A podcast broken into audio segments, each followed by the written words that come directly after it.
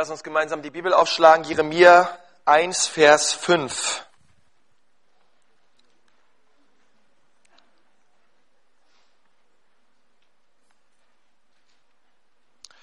Und ich möchte am Anfang nochmal mit uns beten. Herr Jesus, ich danke dir jetzt für dein Wort. Ich danke dir für die Zeit im Abendmahl. Und ich bitte dich, Herr, dass dein Wort jetzt läuft und verherrlicht wird in Jesu Namen. Amen. Lass uns gemeinsam lesen Jeremia 1, Vers 5. Und das Wort des Herrn geschah zu mir so, zu Jeremia. Und er sagt, ehe ich dich im Mutterleib bildete, habe ich dich erkannt. Und ehe du aus dem Mutterschoß hervorkamst, habe ich dich geheiligt zum Propheten für die Nation habe ich dich eingesetzt.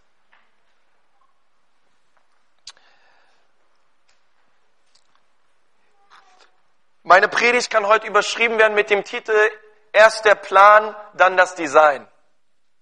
Und wir lesen hier im Kontext, dass Gott Jeremia berufen hat, hinein in einen vollzeitlichen Dienst als Prophet über Israel. Oder besser gesagt über Juda, denn die ersten 45 Kapitel dient eigentlich Jeremia nur dem Stamm Juda. Und wir wissen ja, dass Israel unterteilt war an Nordreich und in Südreich. Und Israel befand sich zu dieser Zeit in einer sehr schwierigen Lage. Ägypten, die Assyrer waren dabei, äh, irgendwie um die Weltherrschaft zu kämpfen. Und das Volk Israel befand sich in einer ähm, schwierigen Situation. Das Volk diente schon lange nicht mehr dem Herrn und sie haben Gott verlassen. Und Jeremia hatte einen Auftrag vom Herrn, das Volk wieder zurückzuführen an das Herz Gottes. Als Prophet. Und wenn wir uns diesen Vers 5 durchlesen, dann mag dieser Vers am Anfang etwas komisch erscheinen, denn Gott sagt hier zu Jeremia, dass er ihn schon erkannt hat, das, was er tun wird, bevor er ihn überhaupt erst gemacht hat. Sowas geht übrigens nur bei Gott.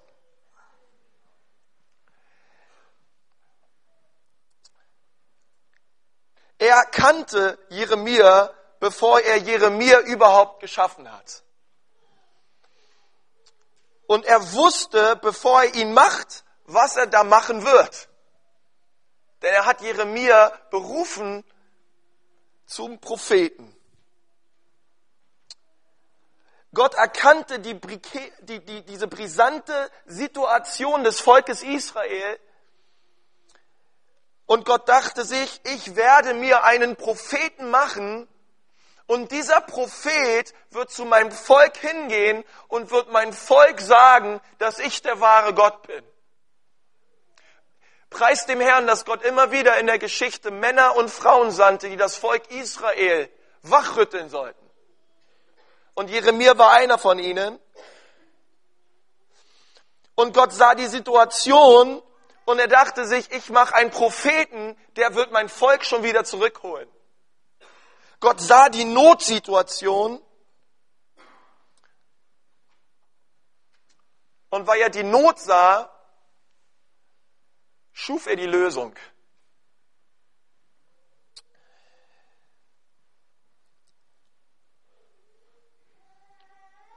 Ich möchte dir sagen, dass Gott dich schon kannte, bevor er dich erschaffen hat. Gott wusste schon vor langer, langer Zeit, dass ich eines Tages hier Pastor sein werde. Gott hat es gewusst. Und ich denke, er hat es auch so gemacht. Er wusste, dass ich heute diese Predigt predigen würde, schon vor langer, langer Zeit. Und er wusste auch, dass du hier sitzen wirst und zuhören wirst. Und auch das ist kein Zufall. Gott hat es gefügt, dass du heute Morgen hier bist. Glaubst du daran?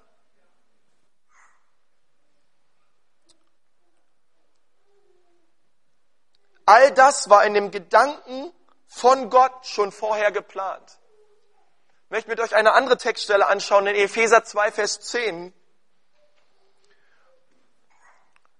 und dort steht, denn wir sind sein Gebilde, in Christus Jesus geschaffen zu guten Werken, die Gott vorher bereitet hat, damit wir in ihn wandeln sollen. Die, das Neue Testament sagt weiter, dass du wunderbar designt gemacht bist von Gott. Du bist sein Gebilde und du wurdest dazu geschaffen, etwas auf dieser Erde zu tun, was er vorher geplant hat. Er wusste schon, was er tut, bevor er es wirklich dann tat und alle Menschen es sahen. Es ist kein Fehler und es ist auch für Gott keine Überraschung, dass ich vielleicht Kind Nummer 1983, Kind Nummer 4 Milliarden 445 Millionen 678.354 war. Es war für Gott keine Überraschung, sondern er hat es gewusst er hat es geplant und er wusste, die Zeit wird kommen, da wird dieser Konsti mein Wort predigen. Denn dafür habe ich ihn gemacht.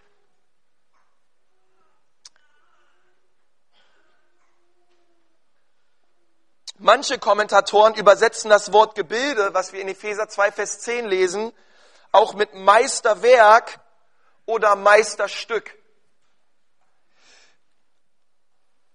Nun, ich möchte euch mal ein Meisterwerk zeigen. Eines von vielen.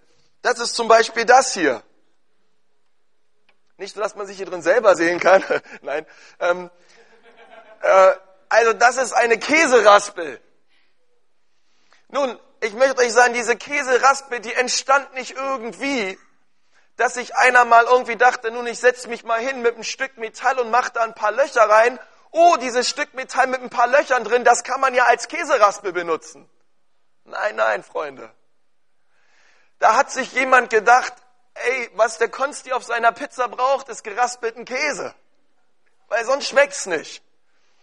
Und weil das mit dem Messer alles viel zu kompliziert ist, brauchen wir eine Käseraspel, die in verschiedenen Größen äh, Käse aus diesem Ding herunterraspeln lässt. Das hat sich jemand überlegt. Das kam nicht einfach nur so und das ist niemandem irgendwie in den Schoß gefallen. Was er sich dachte ist, was die Menschen brauchen, ist geraspelten Käse. Und wir können alle dankbar sein, dass es das gibt. Amen. Sonst würde so manche Frau viel länger im, in der Küche stehen. Ja, und auch Mann, Männer natürlich auch. Ja. Ähm, also wir können Gott dankbar sein für diese Käseraspel. Ähm, irgendein Mann oder irgendeine Frau, ich weiß nicht wer, hat die Not gesehen und die Not machte erfinderisch.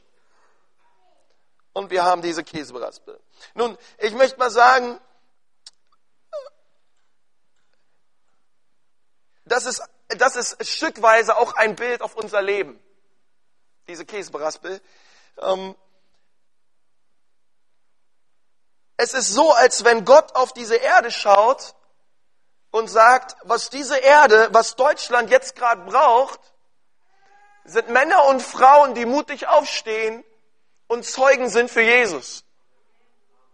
Jesus sieht die Not in unserem Land, also hat er dich und mich geschaffen, um diese gottlose Not in unserem Land zu begegnen.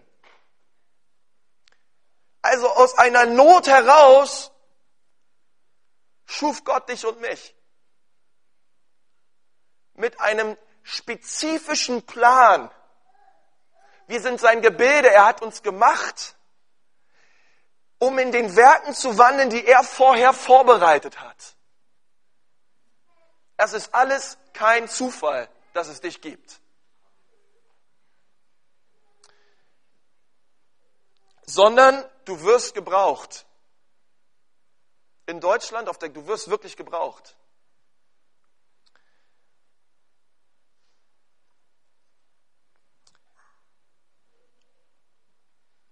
Eine andere gute Erfindung ist zum Beispiel dieses Teil hier. Das ist so ein, ich weiß ja nicht, wer von euch hat so ein Ding zu Hause, wahrscheinlich jeder, oder? Ja. Dann nimmst du einen Apfel und dann drückst einmal durch und dann ist der Apfel auf einmal in 1, 2, 3, 4, 5, 6, 7, in 8, äh, wie nennt man Stücken. Ja. Geht ganz schnell, sieht auch super aus. wenn die Gäste kommen. Und hauptsächlich da auch, um Zeit zu sparen. Aber wisst ihr, so wie dieses Ding Äpfel schält und klein macht, das kriegt die Käseraspe nicht hin.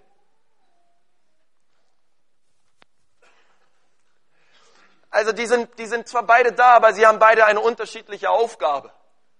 Eine ist zuständig für den Käse, das andere ist zuständig für den Apfel. Das Ding kriegt den Käse nicht gut hin und das Ding kriegt den Apfel nicht gut hin. Und es sieht völlig anders aus. Und wisst ihr, wisst ihr, Gott hat uns gemacht und er hat manche so ein bisschen wie eine Käseraspe gemacht und andere so ein bisschen wie so ein Apfelschäler. Völlig andere Typen, völlig andere Leute, aber doch mit einem spezifischen Plan, den er sich überlegt hat vor Grundlegung der Welt. Nun, was unser Problem oft ist, ist, dass äh, sich die Apfelschäler sind manchmal neidisch auf die Käseraspler und die Käseraspler sind manchmal neidisch auf die Apfelschäler. Und denken sich, hätte ich doch bloß die Talente und könnte ich doch das tun, was die Käseraspel kann. Und umgekehrt, gerade im Leib Christi ist furchtbar. Und dabei erkennen wir aber nicht, dass sie eigentlich beide gemacht sind vom Schöpfer mit einem spezifischen Grund, aber beide völlig unterschiedliche Aufgaben haben im Reich Gottes. Deswegen ist es schwer, wisst ihr, es ist völlig auch falsch zu vergleichen zwischen Käseraspe und Apfel, denn sie haben völlig unterschiedliche Aufgaben. Seid ihr soweit dabei? Versteht ihr, was ich meine? Okay.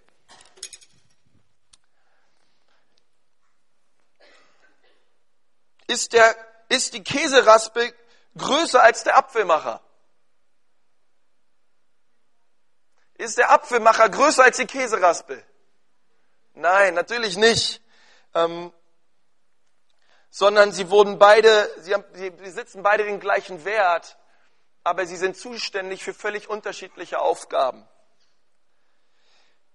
Ich möchte, dass wir gemeinsam Sprüche 29, Vers 19 aufschlagen.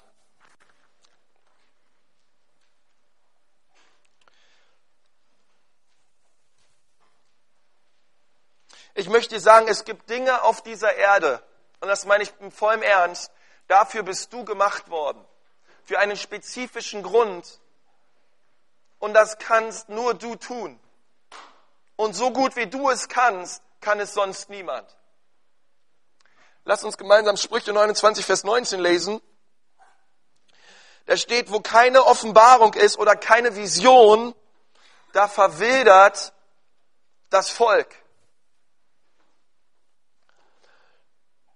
Wo keine Vision ist, da verwildert das Volk. Mit verwildern kann man auch übersetzen, da ist das Volk ziellos. Da läuft es umher ohne Plan.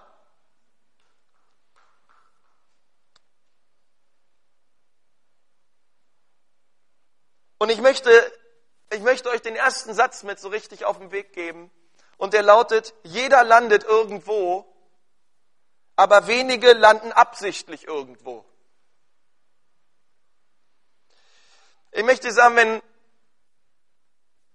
was, was Salomo hier dem Volk Israel sagt in den Sprüchen, das ist so ein wichtiger Vers für dein persönliches Leben, weil Gott hat dich gemacht mit einem spezifischen Grund.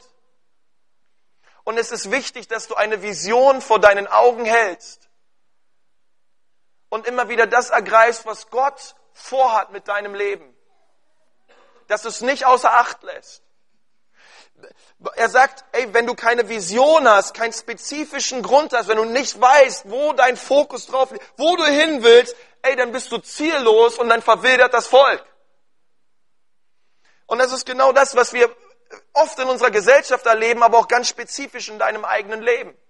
Hey, wenn du keine Vision dafür hast, dass deine Familie mal eine gesunde göttliche Familie sein wird und deine Kinder Gott ehren und ihn erheben und du das nicht immer wieder neu siehst und dafür betest und dafür einstehst vor Gott, dann wirst du es nicht erleben. Wenn du nicht irgendwann mal in, den, in deinem Leben die Vision hast, ey, ich werde frei sein von meinen Schulden, weil ich glaube, dass es nicht Gottes Wille ist, dass wir jeden Tag irgendwie abends im Bett liegen und uns den Köpfe zerbrechen, warum wir Schulden haben, sondern Gott eine Vision auch für dein Leben hat, dass du schuldenfrei bist, damit du ihm von ganzem Herzen dienen kannst, völlig losgelöst von all diesem Zeug, aber du diese Vision nicht hast und immer wieder nur drin steckst in diesen Schulden und da deinen Fokus drauf hast, ey, dann verlierst du deine Vision. Wenn du nicht die Vision hast, Gott zu dienen in seinem Reich, und dein Dienst einen bleibenden Unterschied macht für viele Menschen, dann wirst du erleben, hey, dass wir irgendwie durchs Leben stolpern und wir unter dem Potenzial leben, was Gott eigentlich vorgesehen hat für uns.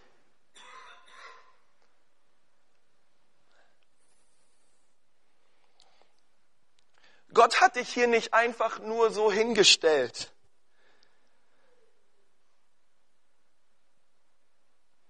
in dieser Zeit, in dieser Zeit der Geschichte, in dieser Gemeinde, in dieser Südstadt, nicht einfach nur so, sondern er wollte, dass du hier bist. Das ist die Botschaft. Er wollte, dass du hier bist. Und er will nicht, dass du irgendwo landest, sondern er möchte, dass du absichtlich irgendwo landest, weil du seine Vision für dein Leben ergriffen hast.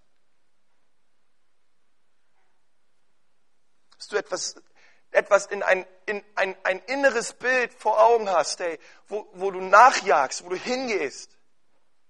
So das hast in deinem Herzen. Und ich möchte euch, ich möchte, ich möchte dir eine Frage stellen und ich bin jetzt schon mal gespannt auf eure Antwort und ich gebe euch für die Frage ein bisschen Zeit zum Überlegen. Ist doch fair, oder? Okay, hier ist die Frage. Wenn, wenn Geld kein Thema in deinem Leben wäre, was würdest du für den Rest deines Lebens tun? Denk mal drüber nach. Wiederhol es nochmal. Wenn Geld kein Thema in deinem Leben wäre, was würdest du für den Rest deines Lebens tun?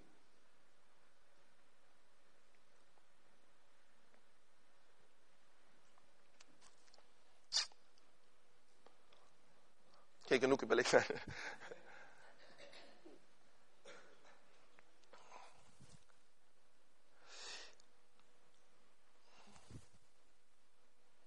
Wisst ihr, so wie ich euch kenne und ihr seid ja alle so richtig gut drauf, würde ich auch gerade bei so einer richtungsweisenden Frage folgende Antwort von euch erwarten.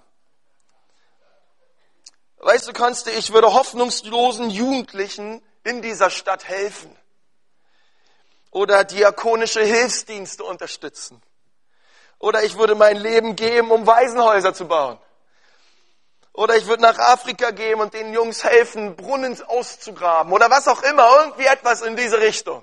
Ihr wisst, was ich meine, oder? Okay. Aber ich glaube, vielleicht gibt es auch den einen oder anderen, der sagt, ey, wenn Geld kein Thema wäre in meinem Leben, ich würde mir ein Boot kaufen.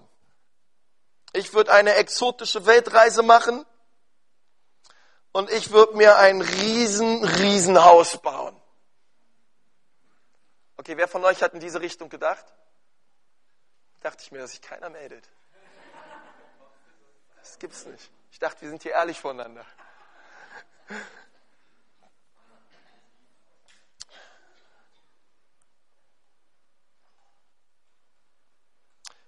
Nun, ich habe nichts gegen Häuser, auch nichts gegen Boote, aber lass mich dich was fragen. Lass mich dich was fragen im Hinblick auf deine Antwort, die du dir gegeben hast auf diese Frage. Glaubst du wirklich, dass Gott seinen geliebten Sohn in diese Welt sandte, Jesus Christus, der sein Blut gab, starb und auferstand, damit dein größter Traum in Erfüllung geht, eine Weltreise zu machen oder dir ein Boot zu kaufen?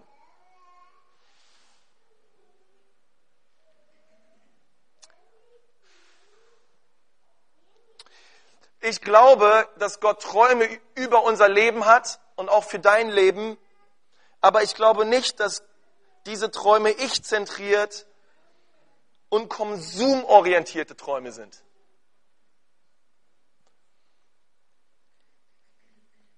Und ich möchte, dass wir schnell mal zur Apostelgeschichte 20 gehen und uns dort etwas anschauen.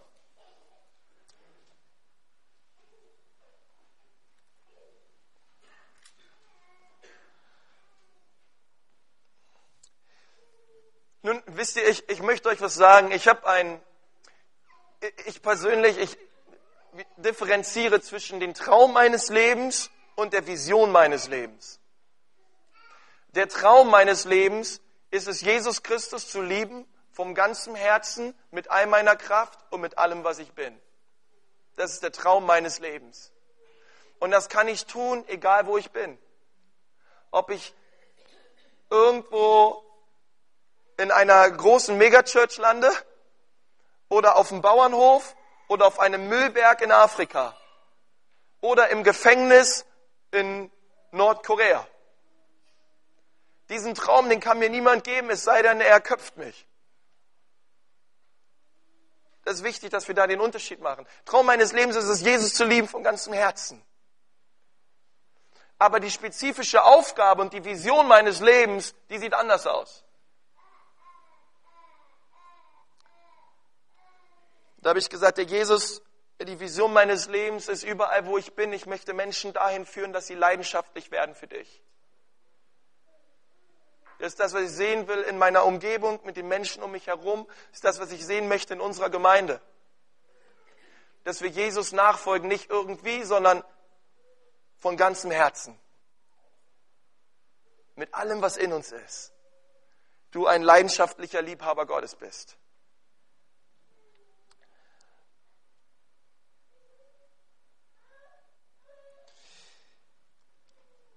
Nun, wenn wir nun gemeinsam bei Apostelgeschichte 20 ist, wir wollen ab Vers 17 und auch später 20 uns die Verse anschauen. Aber Paulus redet hier über die Gemeinde in Ephesus. Und Paulus hat in dieser Gemeinde in Ephesus viel gedient und er hat diese Gemeinde sehr geliebt, denn er hat die, diese Gemeinde gegründet.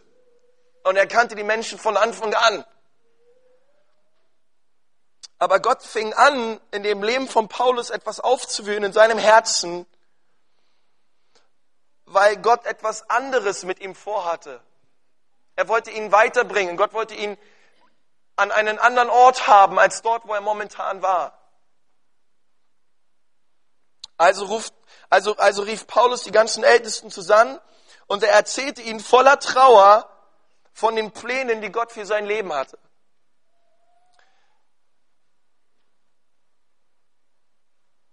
Und ich möchte mit euch Vers 22 bis 24 lesen.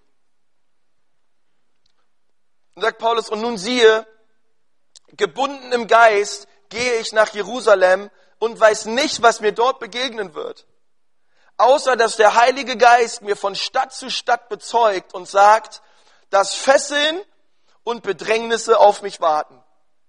Aber ich achte mein Leben nicht der Rede wert, damit ich meinen Lauf vollende und den Dienst, den ich von dem Herrn Jesus empfangen habe, das Evangelium der Gnade Gottes zu bezeugen.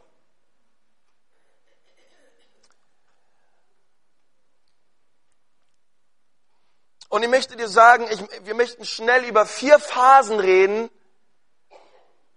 die du erleben wirst, wenn du der Vision Gottes, wenn du die Vision Gottes für dein Leben ergreifst. Vier Punkte. Und der erste Punkt ist, der Heilige Geist ist die treibende Kraft. Er ist die treibende Kraft hinter jeder Berufung. Amen. Paulus sagt, gebunden im Geist gehe ich nach Jerusalem. Und in anderen Worten, hey Leute, es war nicht meine Idee, das zu tun, sondern es war die Idee des Heiligen Geistes. Und ich möchte euch sagen, einige von, einige von euch auch, ihr werdet das erleben in eurem Leben, wenn ihr sagt, hey, ich will die Vision Gottes für mein Leben ergreifen. Da, es gibt etwas wie ein Gebundensein im Geist. Und du dir vielleicht denkst, ich wünschte, es wäre nicht so oder ich würde es anders tun, aber der Heilige Geist will, dass ich es tue. Ich bin dort wie gebunden. Weil ich merke, es geht hier nicht um mich, es geht hier nicht um meinen Willen, sondern es geht um das, was Gott will. für mein Leben.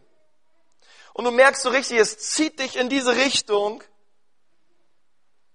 Und es ist nicht etwas, was du produzierst, sondern es ist wie ein Gebundensein im Geist.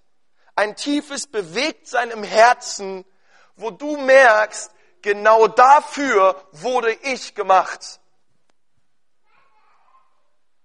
Und das ist das, was Paulus erlebt hat. Boah, genau dafür wurde ich gemacht. Und später sagt er auch wofür.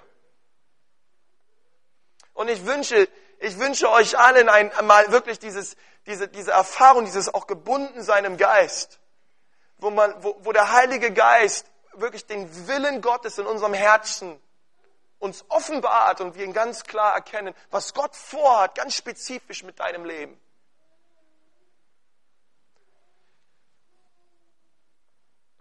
Und die zweite Phase ist, es gibt so etwas wie eine sichere Unsicherheit. Denn in Vers 22 lesen wir, ich gehe nach Jerusalem, weiß aber nicht, was mir da begegnen wird. Mit anderen Worten, ich weiß, ich muss gehen, aber ich weiß nicht, was als nächstes passieren wird. Es kann alles passieren. Ich weiß nicht was, aber ich weiß, es ist der Wille Gottes, dass ich diesen Schritt tue, aber ich weiß nicht, was mich erwarten wird. Ging mir auch so ein bisschen, als ich angefangen habe in der Gemeinde. Ja? Ein, eine, eine, eine Unsicherheit, die dort in dieser Berufung drin liegt, die Paulus verspürt hat. Er wusste, er soll nach Jerusalem, aber er wusste, ey, was mich da erwarten wird, ich habe keine Ahnung aber es ist der Wille Gottes. Wisst ihr, ich möchte, ich möchte dir mal was sagen. Vielleicht sitzt du hier und du hast auch Fragen für dein Leben und du denkst dich, ey, ich habe keine Ahnung. Ja, soll ich diesen Job annehmen? Soll ich dieser Beförderung zustimmen? Soll ich diesen Typen heiraten? Und ich möchte dir sagen, Gott sagt dir nicht immer alle Details. Für meinen Teil, ich denke manchmal, Gott sagt mir die Details nicht, weil ich die Details nicht abkann. Und er sagt einfach, Konzi, vertraue mir einfach. Mach diesen ersten Schritt. Vertraue mir und sei geduldig. Ich bin mit dir. Auch wenn du nicht weißt, was kommt, aber tu diesen Schritt.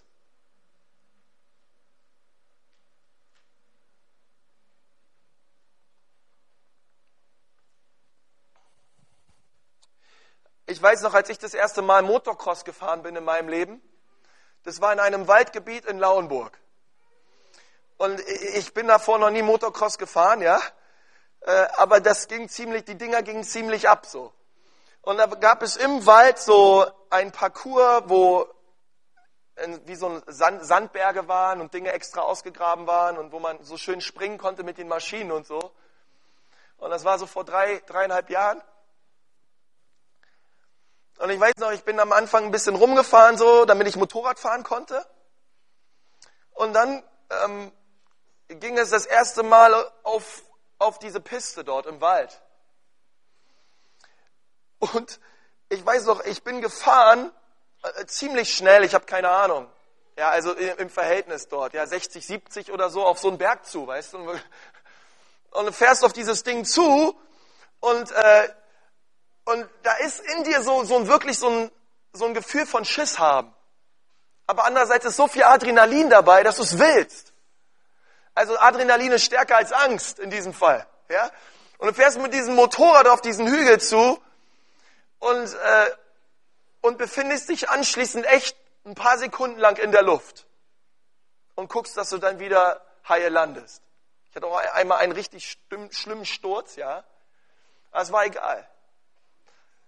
Weil als ich gelandet bin, dann war dieses Wow-Erlebnis da. Das war der absolute Hammer, das muss ich gleich nochmal machen. Wisst ihr, was ich meine? Also dieses Wow-Erlebnis war stärker als diese Angst, diesen Sprung zu machen. Ich bin ja vom Typ her eh, also ich weiß nicht, also so vor solchen Sachen will ich eh keine Angst haben, ja. Und, da, und, und ich denke manchmal, ey, wenn wir mit Jesus unterwegs sind, ist es manchmal genauso. Ey, da denkst du, oh Mann, ey, ich weiß nicht, was das jetzt werden soll. Gott fordert mich heraus, diesen Schritt im Glauben zu tun und ich will ihn tun, aber ich, ehrlich gesagt, ich habe da Schiss vor. Aber dann, wenn du im Glauben diesen Schritt getan hast mit Jesus, und du wusstest genau, das war die richtige Entscheidung, dann kommt dieses Wow-Erlebnis. Ey, Hammer, Gott, wie du das wieder geklärt und geregelt hast. Ey, in all dem warst du doch mit mir. In all dem sehe ich doch deine Hand. Eine sichere Unsicherheit. Ich sage das gleiche hat auch Paulus erlebt.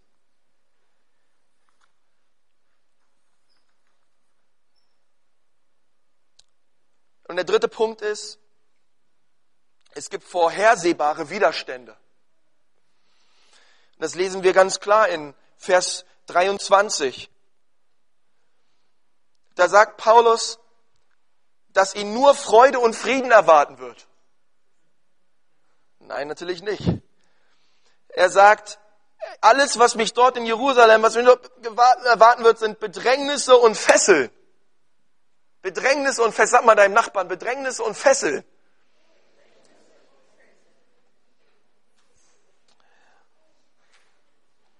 Und ich möchte, dass du dir eine Sache merkst. Schreib dir das hinter die, schreib dir das hinter deine geistlichen Ohren, solange du Jesus nachfolgst in deinem Leben. Und ich hoffe, das ist für immer.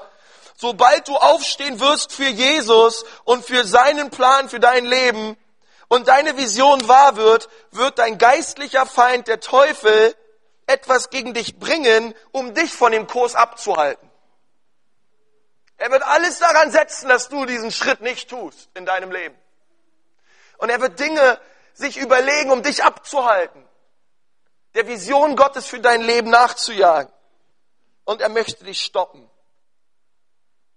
Denn er will nicht, dass das, wozu du gemacht wurdest, wahr wird in deinem Leben. Gottes Absichten für dich. Und Freunde, ich möchte euch sagen, das passierte fast jedem Mann und jeder Frau in der Bibel. Mose hatte eine Botschaft, lass mein Volk ziehen. Und der Pharao hatte eine Botschaft, nur über meine Leiche. Josef hatte die Vision, ich werde ein starker geistlicher Leiter und das wurde er auch. Aber seine Brüder hatten die Idee, nein, wir werfen dich erstmal in die Grube. Nehemia hatte den Auftrag von Gott, ich werde diese Mauer um Jerusalem bauen. Aber Tobia hatte die Idee und sagte sich, nein, das wirst du nicht tun. Und immer wieder sehen wir in der Bibel, wo Menschen einen Auftrag bekommen, eine Absicht, wozu Gott sie gemacht hat. Und es gab immer wieder Attacken, Hindernisse, Bedrängnisse, Fesseln, wo der Teufel versucht hat, sie zum Aufgeben zu zwingen.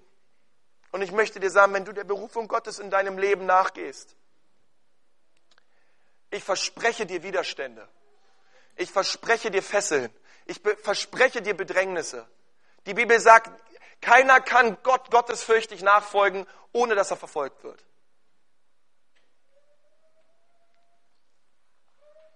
Es ist nicht alles immer happy clappy, aber Jesus ist mit uns. Halleluja. Und der vierte Punkt ist, es gibt eine göttliche, es wird alles gut Klarheit. Und wenn du mich fragst, ey Konsti, was ist einer deiner absoluten Lieblingsverse aus der Bibel, dann ist es Vers 24. Und dort steht, aber ich achte mein Leben nicht der Rede wert, damit ich meinen Lauf vollende und den Dienst, den ich von dem Herrn Jesus empfangen habe, das Evangelium der Gnade Gottes zu bezeugen. In anderen Worten, was Paulus hier sagt, ist, du kannst mich umbringen, ihr könnt mich in Fesseln legen, aber Gott hat mich hierzu bestimmt und es gibt nichts, was mich aufhalten wird. Gott hat mich hierzu bestimmt, sein Evangelium zu bezeugen. Und ich werde meinen Lauf vollenden. Das ist das, was Paulus hier sagt. Und er hatte seine, er hatte an diesem Zeitpunkt bereits seine Erfahrung mit dem Gebundensein. Er hatte bereits seine Steinigungserfahrung. Aber er wusste tief in seinem Herzen, warum er existiert. Es gab kein Ich lande irgendwo, sondern es gab ein Ich lande mit Absicht irgendwo, dort, wo Gott mich haben will.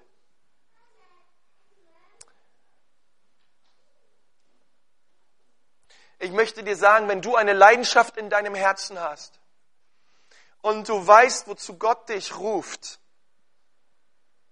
ey, diese Leidenschaft, die bringt dich über jeden Schmerz hinweg. Sie, ey, diese Leidenschaft in deinem Herzen, sie schafft es, wirklich Bedrängnisse zu überwinden, Versuchung zu widerstehen. Und du wachst auf und du weißt, darum bin ich hier. Ein Grund größer als ich selbst. Und du hast eine Leidenschaft brennend in dir, weil du weißt, warum du hier bist. Du bist kein Zufall oder Unfall, sondern du wurdest von Gott hier mit einem Grund hingesetzt. Mit einem spezifischen Grund. Paulus hat diesen Grund empfangen. Und das war es, das Evangelium der Gnade zu bezeugen. Er hatte, er hatte diese Vision, denn er wusste, ohne diese Vision werde ich verwildern. Ohne diese Vision werde ich ziellos umherlaufen. Und ich möchte euch sagen, im Sprüche 29, das Wort, was da steht, ist wirklich das Wort Vision im Grundtext. Er hatte diese Sicht. Ich werde das Evangelium bezeugen, egal was mir Menschen antun werden. Und diese Leidenschaft in meinem Herzen, die wird mich befähigen, auch allen Widerständen trotz, zu trotzen und sie zu überwinden. Ich möchte dir sagen, Jeremia predigte 40 Jahre lang das Wort des Herrn und niemand kam zum Glauben. 40 Jahre lang hat er dem Volk Israel erzählt, dass sie umkehren sollen zu Gott und keiner wollte ihn hören. Und trotzdem ist er ein absoluter Held des Glaubens in den Augen Gottes. Menschlich vielleicht erfolglos, aber in Gottes Sicht ein erfolgreicher Mann, weil er das getan hat, wozu Gott ihn gesetzt hat.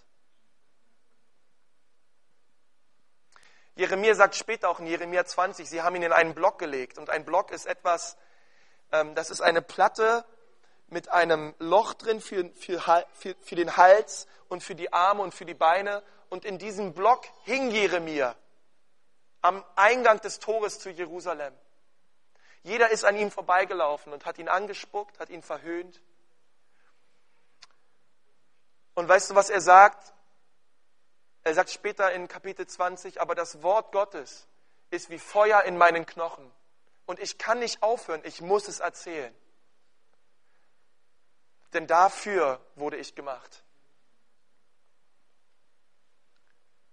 Freunde, ich wünsche mir in eurem Herzen, dass das Wort Gottes so dermaßen stark in eurem Herzen brennt, dass, es, dass nichts es schafft, diese Flamme in eurem Leben auszulöschen. Ihr so eine Leidenschaft habt für Jesus.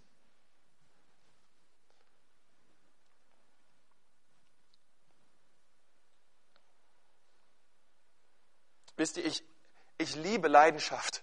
Ich liebe es, extreme Gefühle zu haben für Jesus. Ja, und, und das wünsche ich dir auch vom ganzen Herzen. Dass du sagst, ey, Jesus, dass du dir vielleicht einen Zettel nimmst, einen Stift nimmst zu Hause und du dir überlegst, hey, was sind die Gründe, wozu Jesus mich gemacht hat? Was ist der spezifische Grund? Warum bin ich hier auf dieser Erde? Ich möchte äh, zum Schluss noch ein kurzes Zeugnis erzählen. Ähm, meine Mutter fasziniert mich. Ähm, sie war, äh, sie hat uns großgezogen, uns vier Kinder, das fasziniert mich schon. ähm, aber äh, sie, sie, sie hatte immer dieses Feuer im Herzen, hat sie bis heute noch, immer auch etwas zu tun für Menschen, die in wirklich verzweifelten Lebenssituationen sind. Und sie hat eine, eine Stiftung mitgegründet, die heißt Christen gegen sexuellen Missbrauch. Und immer wieder auch zu Hause hatte sie Gespräche mit, ähm, mit Menschen, die missbraucht worden sind sexuell, mit den Familien, hat sie seelsorgerlich begleitet und sich wirklich hinein investiert in diese Menschen. Hat sie lange gemacht. Kurz bevor wir nach, jetzt nach Bremen gezogen sind, meine Eltern, hat meine, hat meine Mutter Gefängnisgottesdienste geleitet. Die, die hat da Gottesdienste geleitet, wirklich mit, mit, mit 50, 60 Gefangenen vor ihr. Und da haben, sind Gefangene zu Jesus gekommen. Und jetzt ist sie in Bremen und, äh, und, und, und, Gott, und Gott hat wieder eine andere Sache auf ihr Herz gelegt. Jetzt trifft sie sich mit, mit Frauen, die, ähm, die, die sich überlegen, ob sie ihr Kind abtreiben oder nicht. Und sie ermutigt sie dazu, sie baut diese Frauen auf, sagt ihnen, dass sie schön sind, dass sie kostbar sind und auch das Kind in ihnen wunderbar gemacht ist. Und ermutigt sie wirklich, dieses Kind auszutragen. Und arbeitet in einem Haus mit in Bremen, wo lauter solche Mütter leben, die gesagt haben, okay, ich bringe doch mein Kind zur Welt, auch wenn mein Lover es nicht will. Und sie nehmen diese ganzen Frauen dort auf. Da wohnen 16 Frauen mittlerweile, 16 Frauen mit Kindern in Berlin. Aber wisst ihr, ich sehe dieses, dieses Feuer in dem Herzen meiner Mutter. Sie können sich auch einfach zu Hause hinsetzen. Ey, mein Vater geht arbeiten, da ist genug Kohle da. Und sie können sich irgendwie, irgendwie schon ihr Leben irgendwie genießen. Aber dieses Brennen im Herzen, ich will Menschen, die am Rand stehen, ich will Menschen, die verzweifelt sind, wirklich unterstützen und ihnen helfen. Und dann kannst du meine Mutter hinstecken, wo du willst. Sie wird das überall machen. Weil es diese Leidenschaft in ihrem Herzen, das zu tun. Und ich wünsche dir das auch für dein Leben. Dass du sagst, ich lebe für einen Grund, der ist größer als ich selbst. Das ist mehr als nur das, um, um was es mir geht, sondern da gibt es ein, eine göttliche Absicht über mein Leben und für diese lebe ich. Da gibt es einen Dienst, wie Paulus hier sagt, den ich empfangen habe und den will ich ausleben auf dieser Erde. Hey, Gott hat dich gemacht mit einem spezifischen Grund. Er hat eine Not gesehen auf dieser Erde und deswegen hat er dich gemacht, damit du dieser Not begegnest. Er kannte dich, bevor er dich gebildet hat. Und ich weiß nicht, ob du eine Käseraspe bist oder ein Apfelschäler, aber du wirst es herausfinden. Und Gott wird es dir zeigen.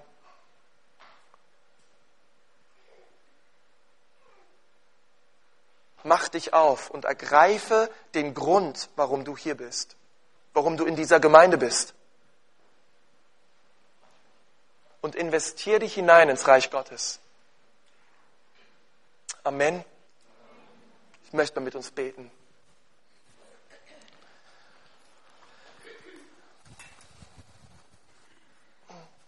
Herr Jesus, ich danke dir von ganzem Herzen für deine Liebe, für jeden Menschen in diesem Raum, der meine Stimme hört. Jesus, ich danke dir, dass du dein Leben gegeben hast am Kreuz von Golgatha für unsere Schuld und für unsere Sünden. Herr Jesus, und ich danke dir, dass du all das getan hast. Herr, nicht damit wir sitzen bleiben und auf uns schauen, Herr, sondern damit wir wirklich für einen spezifischen Grund leben. Auch dieses Evangelium zu bezeugen. Herr, und ich möchte so meine Geschwister segnen an diesem Sonntagmorgen. Ich danke dir, Herr, dass sie hier sind, Herr, und es ist kein Zufall. Herr, es wäre mein Herzenswunsch, Herr, dass jeder Einzelne aufsteht und diese Vision Gottes für sein Leben ergreift. Herr, lass uns auch als Gemeinde nicht verwildern. Herr, lass uns nicht ziellos umherlaufen, sondern lass uns wirklich, wirklich die Nöte der Menschen sehen und hilf uns dabei, Menschen zu leidenschaftlichen Nachfolgern zu machen. Herr, und ich möchte jeden Einzelnen segnen in deinem Namen, Herr. Komm, Geist Gottes, und wirke du in unseren Herzen. In Jesu Namen. Amen. Halleluja.